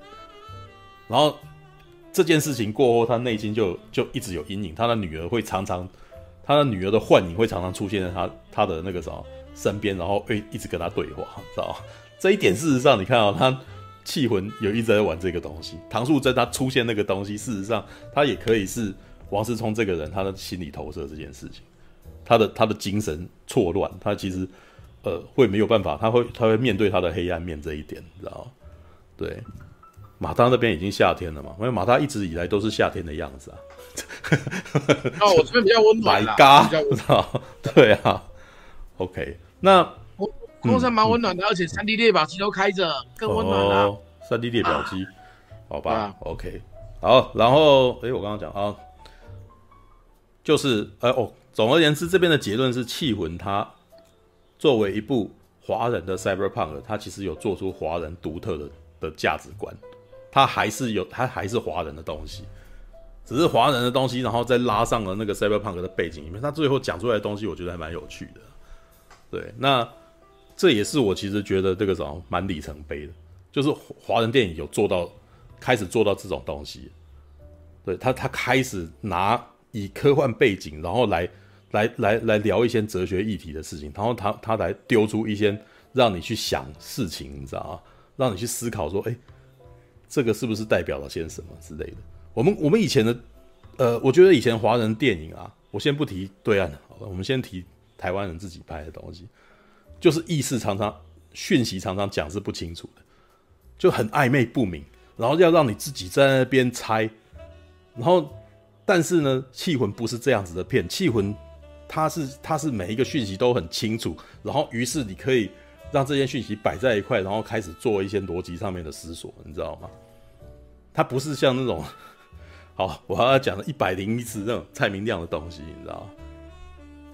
所有人悬在那边，然后最后丢一个悬念，没有结局，这样，然后你就搞不清楚历史学通阿小，你知道？然后于是就好像有非常厉害的文青会写说啊，他这个东西就是代表什么什么什么什么。然后我每次看一看说，干五我有吗？有没有这个东西？就是那个讯息太不清楚，太暧昧不明。然后到后来我你这样讲，我都还不一定信，你知道吗？但是我看缉魂，我是非常确定的，我可以告诉你，我哎，我跟你讲这些东西，我觉得我不相信你会觉得我讲的没有道理啊。就至少我的观点，你其实能够听得懂，然后你也可以开始思考一下。当然，你也可能会有一些观点跟我是不一样，但是我觉得我们其实他的讯息都非常清楚，所以你可以，我们可以可以进入比较比较，应该是说比较简单就可以进入我们互相讨论的状态，而不会变成每个人都还要具备更高的那种更高阶的呃艺术诠释的那种背景知识。然后来，然后来去讨论说他他这个东西要干什么之类的，对，OK，简单的说，他就是如果他以悬疑电影来讲的话，他的他其实是蛮完整的，对，当然呢，这部片不是那种我们查到一个案子，然后突然间大获光明的那种那种那种片，很多东西其实他讯息在一开始就给的有够清楚了，就。那个什么张钧甯在那边解释说颠颠茄啊，然后什么，然后呢意思什么 RNA 什么，都已经很明显是在他已经在铺了，就是要让你赶快知道说这个东西后面怎么样。因为到后来你在发现王世聪其实是想要拷贝自己意识的时候，你才有一些余力去思考说，哎，那他这样子其实那种逻辑上面的那个什么，你开始你才会开始进入一些哲学式的。的逻辑思考上面，而不是在那边，好，那个东西我还没搞清楚，这个东西我还没搞清楚，原来最后怎样之类的。我觉得他不是这样子的，对，我觉得他在这一方面，其实我觉得这个剧本是比较完整的。对，当然也不是没有，他不是完完全全没缺陷，因为我都觉得王天佑这个人到最后其实也有点被棒耍了，知道，有点被放掉。对，因为到后来是王世聪的事情跟李艳的事情。王天佑其实变得好像很很可有可无的工具人的模样，但是他事实上是，他老实说，他在这个剧故事里面，他好像应该在一开始是，即使到后面，他也应该是要有一个分量，因为他其实是真正的长子啊。呃，没错，潘美树，在小说里面的确其实是王天佑设局要、嗯、要杀掉王十二的。嗯。对啊，在小说里面，王天佑的戏份还蛮多的，嗯嗯，但是在这边就把他弱化成一个可爱又无知的少年。对，就是唐素贞跟王天佑到后期都变得比较可有可无，那是因为唐素贞的灵异元素到后来几乎消失，知道吗？然后哦，还有一个啦，就是我差点忘记这件事情，这还有第二层，就是张震跟张钧甯那一段，就梁、嗯、梁文超跟阿豹，知道吗？因为前面那一段是王世充他自己企图永生的议题，然后到最后变成是父子之间的那种还是在抢夺东西的那种议题。那呃，张震跟张钧甯呢？其实我觉得他最后其实要讲的是，其实他们在开车的时候已经讲清楚了，知道？已经说的非常明白。张震说他们做这种事情是有什么意思呢？人死了就是死掉了。然后张钧甯说：“你难道不晓你你不知道吗？这种事情对有些人来讲还是很重要的嘛。”那我们刚刚已经提到了说，王天佑他想要永生，结果他最后事实上没有永生，他只是复制了另外一个自己跟自己抢资源而已嘛。对，那张震最后有留下来吗？老实说没有啊，张震还是死啊。梁文超这个人还是死，只是梁文超留了一个拷贝在李艳身上。看，把，李艳是妈的那个什么灵魂的容器，你知道吗？又装王世充，又装又装梁文超，你知道吗？我觉得有点好笑，你知道？对，就是，呃，他到最后其实去探监的时候，看到发现李艳。就是这是一个悬念嘛，我们当就他他有一个那种动作嘛，梁文超不是老是会去去把那个什么阿豹他的那个眉头把它解解锁嘛，那是一个那种温情的动作哈，就是一个讯号，就是让我们知道说这是这对夫妻他们的亲密行为，他们自己本身的一些呃他们自己才知道的动作这样子。那李艳做了这件事情，那观众聪明的观众们当然就知道说啊，原来那个什么。原原来梁文超复制到李艳身上了，虽然那一段其实老实说，在一开始我有点搞不清楚，你知道吗？就是梁文超跟那个什么万博士说：“我有一个方法可以那个什么，可以可以让他有没有，可以可以让他自首之类的。”那一样的道理，那其实那个那个其实是很简单，就变成说他把梁文超的意思复写到李彦身上去了。然后因为有万博士，所以可以做这件事情。但是呢，我倒觉得，我其实觉得啦，如果以剧本来讲的话，那边是有点随便啦。你你前面那个什么，光是要意识复制这件事情，你跟你你，呃，万博士已经花了这么多的功夫，才把王世充的意识把它转移到李彦身上。然后张震哦，梁文超的意识转移到李彦身上，只要这么一下就可以办到，知道？但是我知道那是剧本的。电影演到那边是真的要赶快收尾的，所以他把很多东西快速的结束，你知道为什么？因为所有的观众都已经猜到要发生什么事了，前面的那些东西花了很多功夫铺陈的，所以后面要做这件事情，那个东西快速的解决掉，知道？但是你仔细想想，你可能还是会觉得说这边有点小不合逻辑啊。但是没关系，就是我的我的情况是因为我已经，哎，我觉得这个故事蛮有趣的，所以他最后要这样收。好，就给你收，没关系，我已经那个啥，我已经满意了。对，只是我那时候就是他里面那边留一个悬念，就是梁文超转移到李艳这件事情，到好后面才好后面才让观众知道，哦，原来是梁文超复制过去的。因为中间那一段我一直在想说，难道他是把唐素贞的意思在在拷贝到李艳身上吗？可是他哪有他哪有那个什么，他没有这个女生的那个拷贝啊。那个女的已经死了，那他要去哪里弄？知道我怎么想都觉得好像很奇怪。然后呢，梁文超跟李艳又没有这么直接的关系，为什么？呃，为什么会梁文超会想要这么做？你知道吗？就是他跟李艳没有仇到没有没有仇恨到这程度了。对，我那个时候的的的疑惑点是在那个时间点，我真的觉得不知道为什么要这样。对，那到最后哦，梁文那个什么发现他把梁文超意识拷贝过去的时候。我才是才会想到说，哦，原来他真的这么做，因为在那个时候我不会联想到这一点，是因为觉得梁文超在前面做的事情，他他是不会做这种事的，所以你只能够把他最后解释成说，他为了他的太太，然后也做了一件违法的事情之类的，对，就是因为那个什么，他的太太为了他，为了为了他，然后为了延续他的生命，然后去威胁了王世充，对，然后所以张震后来才会想说。哦，他那他也为要为了他的儿女，他为了他的女儿跟儿子们去去做了这件事情。当然这，这威胁万博士啦，威胁万呃，哦，你说威胁万，对对对，威胁万博士，威胁万博士，他是威胁万博士，不是威胁李。但是李燕后来也是那个啊，李燕后来也是一直叫他说，哎、欸，那个时候要记得过来回诊啊，什么之类的嘛。对，那但当然这这个剧本其实也是有个对比，就是两对夫妻他们呃面对自己的后代的的那个什么态度是不一样的，知道？一个是只想要自己活着，另外一个是觉得自己自己牺牲了也没关系，一切都给他们的那个什么，一切给他们的女儿跟呃给他的太太跟他的儿子。另外一边则是这是一个愿完全死都不愿意放手，哪怕是复制了一个更接近自己的人，他还是不放手。结果最后那个什么被他自己创造出来的东西杀掉的一个一个结果。就是家破人亡，你知道？那那那个家庭到最后真的是没有好下场。对，那你如果只你如果那个什么把它简化的话，就是两对夫妻的故事。所以剧本的逻辑架构来讲的话，OK，好，这个是缉魂。对，那还有人要补充的吗？对，那我补充一点东西好了。好好好，嗯，因为我觉得很多大陆的评论嘛，嗯，其中就有一个看完之后就是说。感这什么东西怎么这么骚？什么东西怎么这么骚？什么？这部电影啊，骚骚的，啊骚骚的。我绿我自己，我杀我自己，同妻之怨恨无限那样子。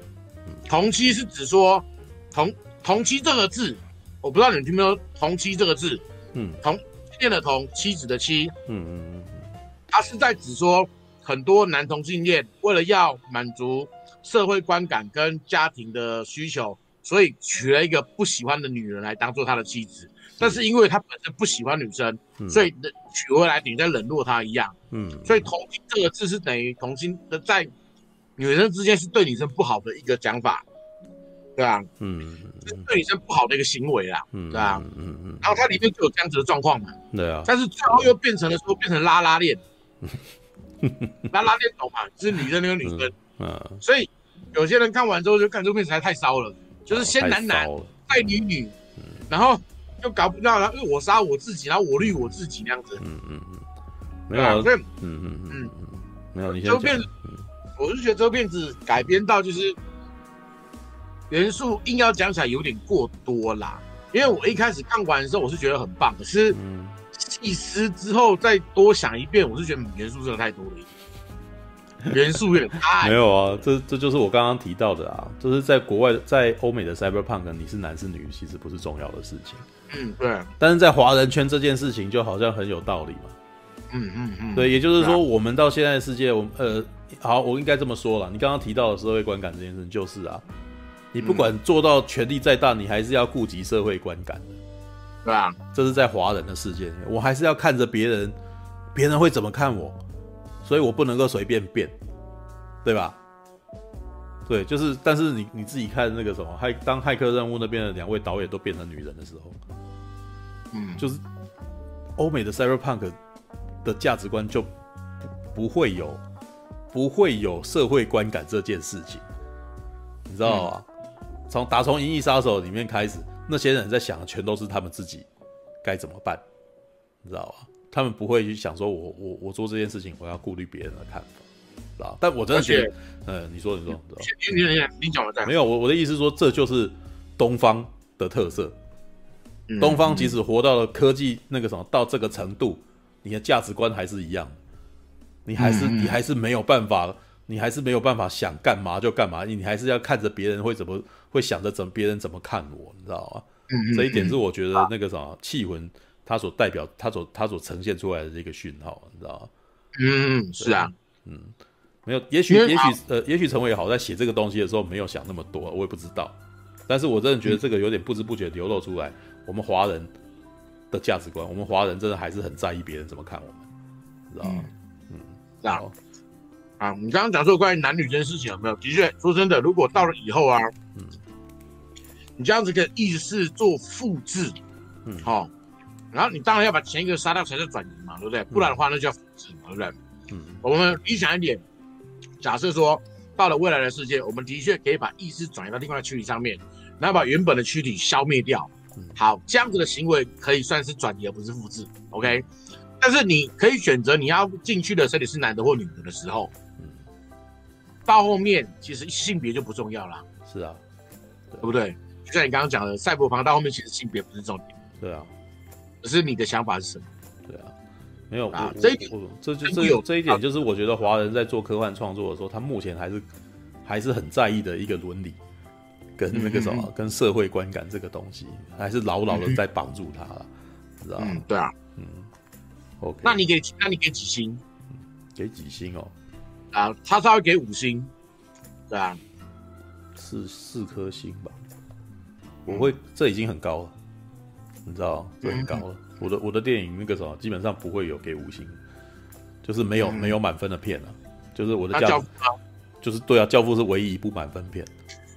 对他，我他首先会有一部，在我意在我心中意义中是最高阶的，那以他为标准，然后其他的东西是在哪里？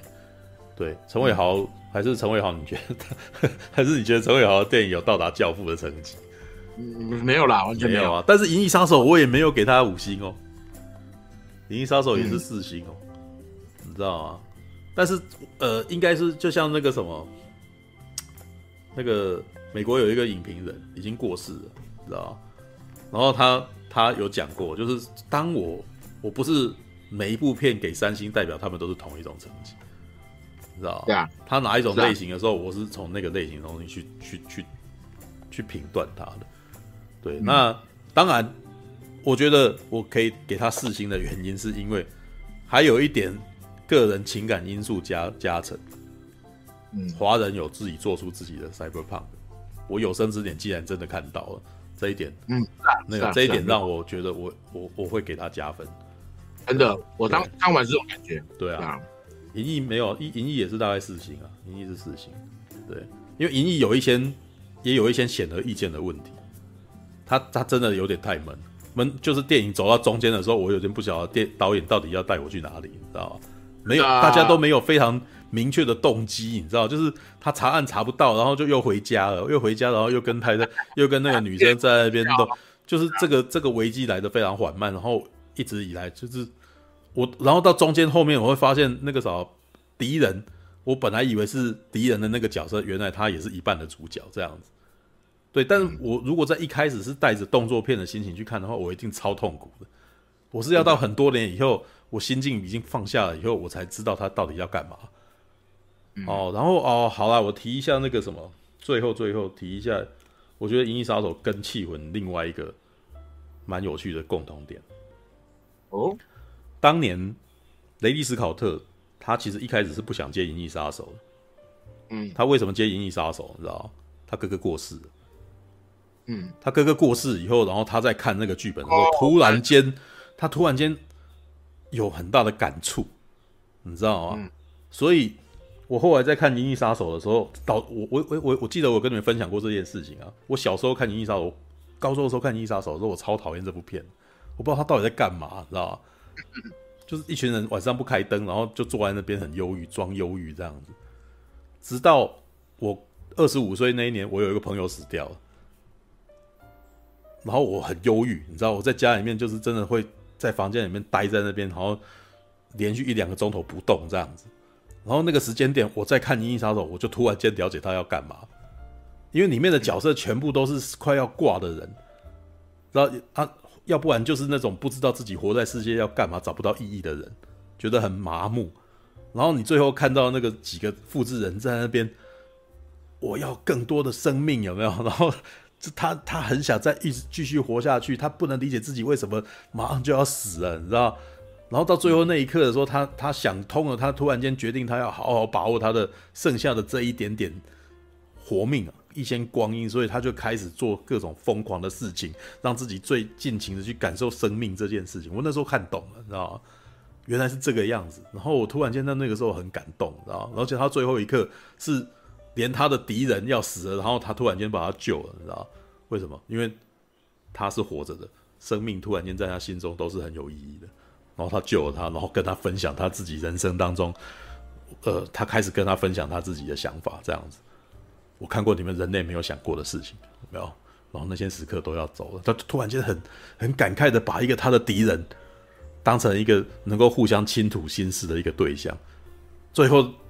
人之将死啊，就是真的什么都不重要了。我前面有一个人还活着，我要跟他分享我自己对人生当中的目标与意义，你知道吗？这是为什么我后来被对《银翼杀手》共鸣大到这程度的原因，就是他在我一个人生有一个极大境遇转变的时候，他一部他在一九八二年，因为他那个导演人生境遇转变，所以所丢出来的一个东西，然后在。大概在二零零五年、二零零四年那一年我看到了，然后我被打动。我，那个真的是时空，你知道吗？就是把一九八二年的东西，然后一个二零零五的人能看到，然后被打动。这我觉得这一点是电影最厉害的地方，它是永恒的，你知道吗？嗯嗯。对，我会我我们不会，这既然没有过时，这个讯号既然我接收到这样子，那然后那是因为我长大了，我突然间在那一瞬间接收到了，一瞬间那个什么，突然间理解到人世间其实有这么苦的事情，人死了，然后那个时候他再也不回来了，这样子，那。气魂也是一样的，我觉得气魂其实陈伟豪他最后面提的那些事情也是一样，因为那个东西正好是我二零零五年的时候在问的事情。我朋友过世的时候，我其实内心没我晚上做梦会一直梦到他有回来，你知道？然后那一瞬间，我在以前其实没有很信任何的宗教或者什么的，然后他突然间在他过世的那一瞬间，我知道宗教的意义是什么，他不是。我以前总是觉得好像那个啥宗教的意义是人怕死，然后我希望有一个那个地方让我死后还有一个世界，所以我要去信这个。但是我在我朋友过世以后，我突然间那一瞬间知道了怎么回事。那不是因为我的，那不是为了我的朋友，不是我朋友怕死，所以那个啥这个宗教要存在，是我不希望他就这么没有了，所以我会希望说还有一个地方我还能够注意，还还能够看得到他的。我我在那个时候无比的希望我自己平常不相信的那件事情是真的。我以前没有那么，我一直都没有很相信有上帝啊，有佛祖啊，我们死后还会闹鬼啊。我其实一直都不是很相信。可是，在那一件事情发后，我那时候无比的希望那个东西是真的，因为我真的不希望我的朋友就这样不见了。那我觉得气魂。陈伟豪他们在写这个故事的时候，我觉得他应该在某个程度上，他有在讲这件事情，因为张钧甯所讲的事情就是我那时候在想的事情，你知道吧？张钧甯在讲说，你知道这件事情对有些人很重要吗？所以他宁可那个东西，他宁可，呃，最后那个李艳里面的身身体里面的梁文超，不是梁文超本人，他不是很重要。他要的是，他还能够知道说这个世界上还有梁文超存在，哪怕那个梁文超不是本来的，不重要，你知道吗？其实这一点在以前红衣小女孩那些那个什么灵异电影里面也是差不多的。你招魂有没有？你回来的那个鬼回来，他他不是原来你你过世的那个亲人了吧？应该是可能不是吧？他可是假装的，就像那个什么大法师里面，他有一些那个什么。我们以前在教会的时候，常常会有在讲这个招魂，谁谁谁很希望再能够看到自己过世的谁谁谁，所以他招魂了。结果那但是招魂的人回来不是，事实上不是你，就不是你的亲人，可能是是鬼去假扮的。他知道你想想要听到什么，所以他讲这个给你听，然后你于是你你的你就被迷惑，你就是一辈子就被被这个东西给迷惑，你你就你就你也就着魔了这样子。其实他在讲的就是这个东西哦。那个最后，最后张钧甯看到李烨的时候，那个那个其实，在某种程度上他是招魂回来，但是那个魂不是不是梁文超本人，知道吗？我我觉得不管是怎样，就是那个什么，呃，华人以前在看看这些鬼片的时候，事实上就一直以来其实都有这种东西的投射，知道你你希望。你希望你你你你的过世的人可以回来，可是当他回来的时候，你又很怕他，你觉得他你觉得他很恐怖，你知道吗？对，有人提到进入坟场，对，回来了，但不是你希望的那个样子，知道？然后他会伤害你，知道？所以你必须要放下，你你必须要放下你的执念，你不你不能够再一直想着这个人要回来了，因为他会一直不断的伤害你。只有你必须要。放下，接受他就是已经不在的事实，你才可以面对明天这件事情，有没有？这其实就是那那是进入坟场，他们他们那个背后的潜潜议题啊，知道吗？但是你知道吗？气魂这部片到最后其实还是还是卡在那个地方，但是我觉得卡在这个地方，反而对观众来说是比较浪漫的哈。他如果是红衣小女孩那种，那个鬼还在里面，然后你附身那个，你一定会觉得很恐怖，你知道吗？但是如果是气魂，你又觉得他这样子是挺浪漫的，知道吗？OK，好吧，好啦，差不多。你刚刚，嗯，那你刚刚有讲，就是钟宇豪是因为父亲离癌去世而加这一段。我我觉得啦，我自己的感觉是，因为我刚你刚才讲的时候，我就想说，你是不是要讲说，因为他也是父亲去世，所以跟这一段刚好。我我不知道，但是我其实在这一部片里面感觉到非常强烈的一个对，他在想要在传达一个对死去的人的思念这件事情很重要，是，然后很希望这个东西回来，哪怕那个东西不是本来的东西，这件事情。我也我也觉得他把那个张震那生死那一段。他诠释的病人病人的生活那一段讲特别好的，对啊，就是那一段他绝望，那一段让人家看了就是难，就是很伤心，你知道？但是，所以我们会我们能够理解张钧甯所演的这个角色最后他为什么要做这件事情，你知道？最后为什么要做一个梁文英的拷贝啊？梁文超的拷啊，也不能，其实也不能这样讲啊！对不起，对不起，对，其实这样讲是不对的。其实这不是李，这不是张钧令的这个角色做的，这是张震做的，这是梁文超做的。嗯，梁文超复制了他自己，然后他自己死去了，然后他复制了自己，其实可以带给张钧甯哦，就是阿豹这个他的太太，让他在世上有一点安慰。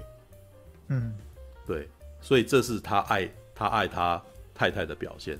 哪怕这件事情是他不认同啊，但是他为了他爱的人，他留一个拷贝给给他。然后，哎啊，对，这一段对话其实也有，他在快要快要，他不是躺在床上跟他的跟他太太讲吗？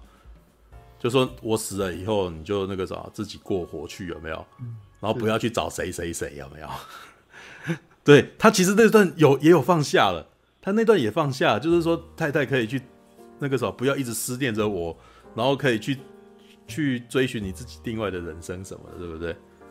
对，但他后来知道他太太还是不能接受，他太太那么爱他，所以他干脆还不如留一个拷贝下来，知道吧？反正那也不是他，那也不是他，就算那不是他本人也无所谓了。感觉起来是这个样子，这是这是一个他的爱升华到，哪怕拥有他拥有他爱的呃拥有他的女人不是自己，啊不？这样讲不对，哪怕他的太太。最后，身边的人不是自己也没关系的意思。对，大概是这样。哦，那这样子不是也还蛮《银翼杀手二零四九》的吗？对，我死了，然后那个啥，让让让那个啥，我以为的爸爸去跟去跟那个女他真正的女儿见面，你知道吗？对，然后什么都没有了，他升华这样子。嗯，的确是可以用升华来形容。对啊，就升华了。他最后其实就是到这一部分，他那个啥可能没牵挂离开了这个世界这样子。对，因为他知道有一个，嗯，有一个备份，有一个 备有一个备份的自己在那边。没有，我跟你讲，备份这件事情在那个什么 Cyberpunk 真的太常见了。嗯，如果你看那个呃什么艾丽塔，你知道吧？嗯，呃，艾丽塔的原作那个什么冲梦。《冲梦》到第二第二集之呃第一代其实就有，他第一部其实到最后已经有七个他了，你知道吗？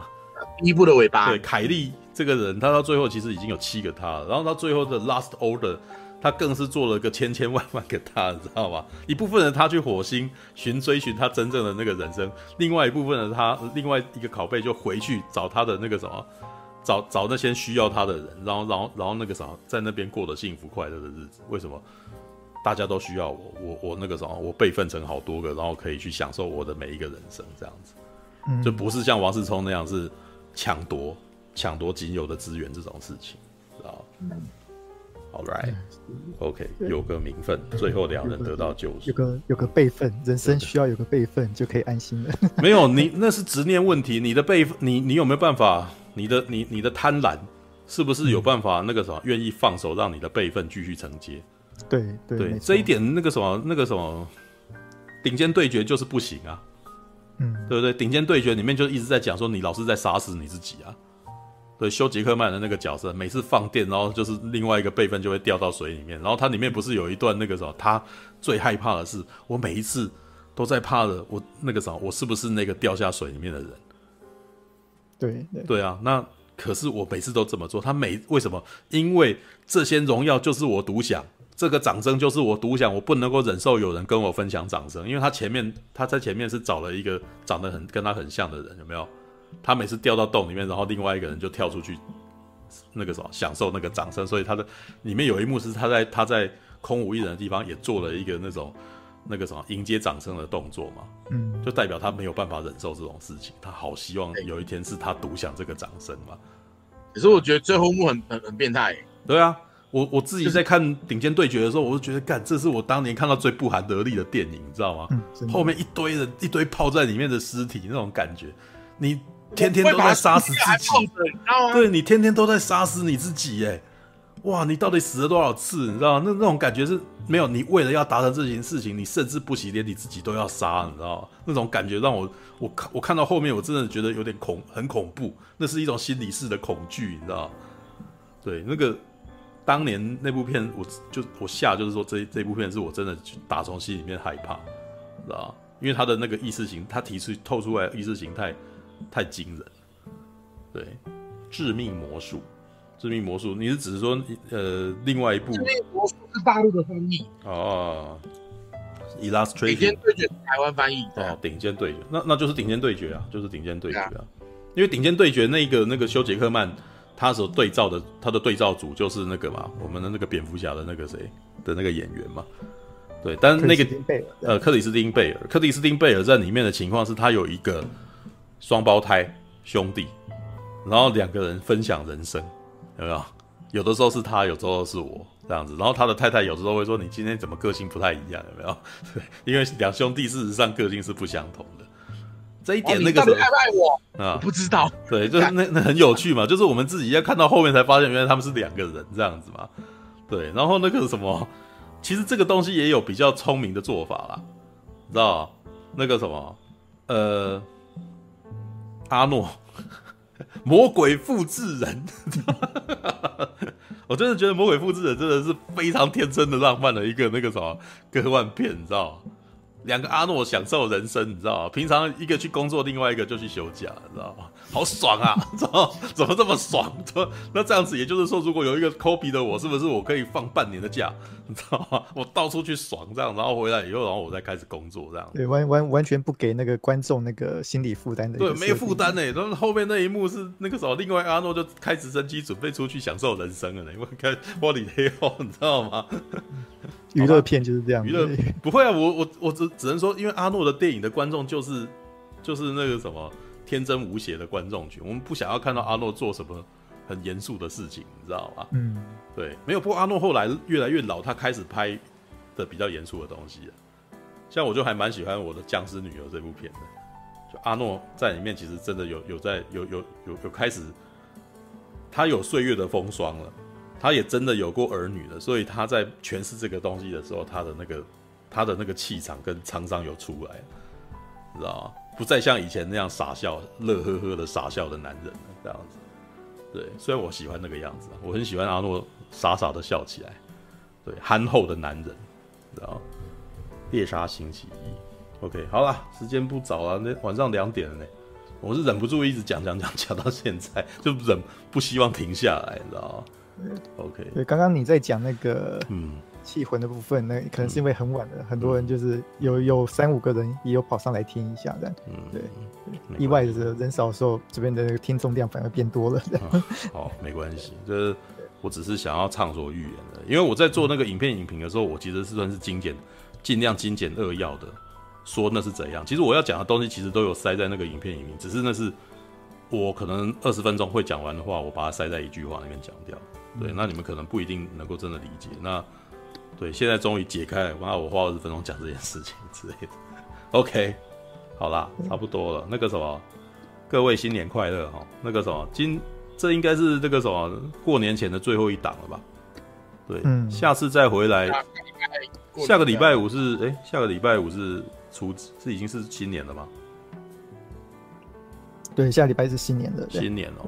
那到时候看怎么样，我不知，因为我新年总是要回老家的嘛，对，回老家再看，嗯、呃，那一天可能再简短的开一个那个什么过年实况之类的 对，OK，我我尽量看看过年有办法更新，因为有的时候在家里面没有办法，那个流量不是很好了。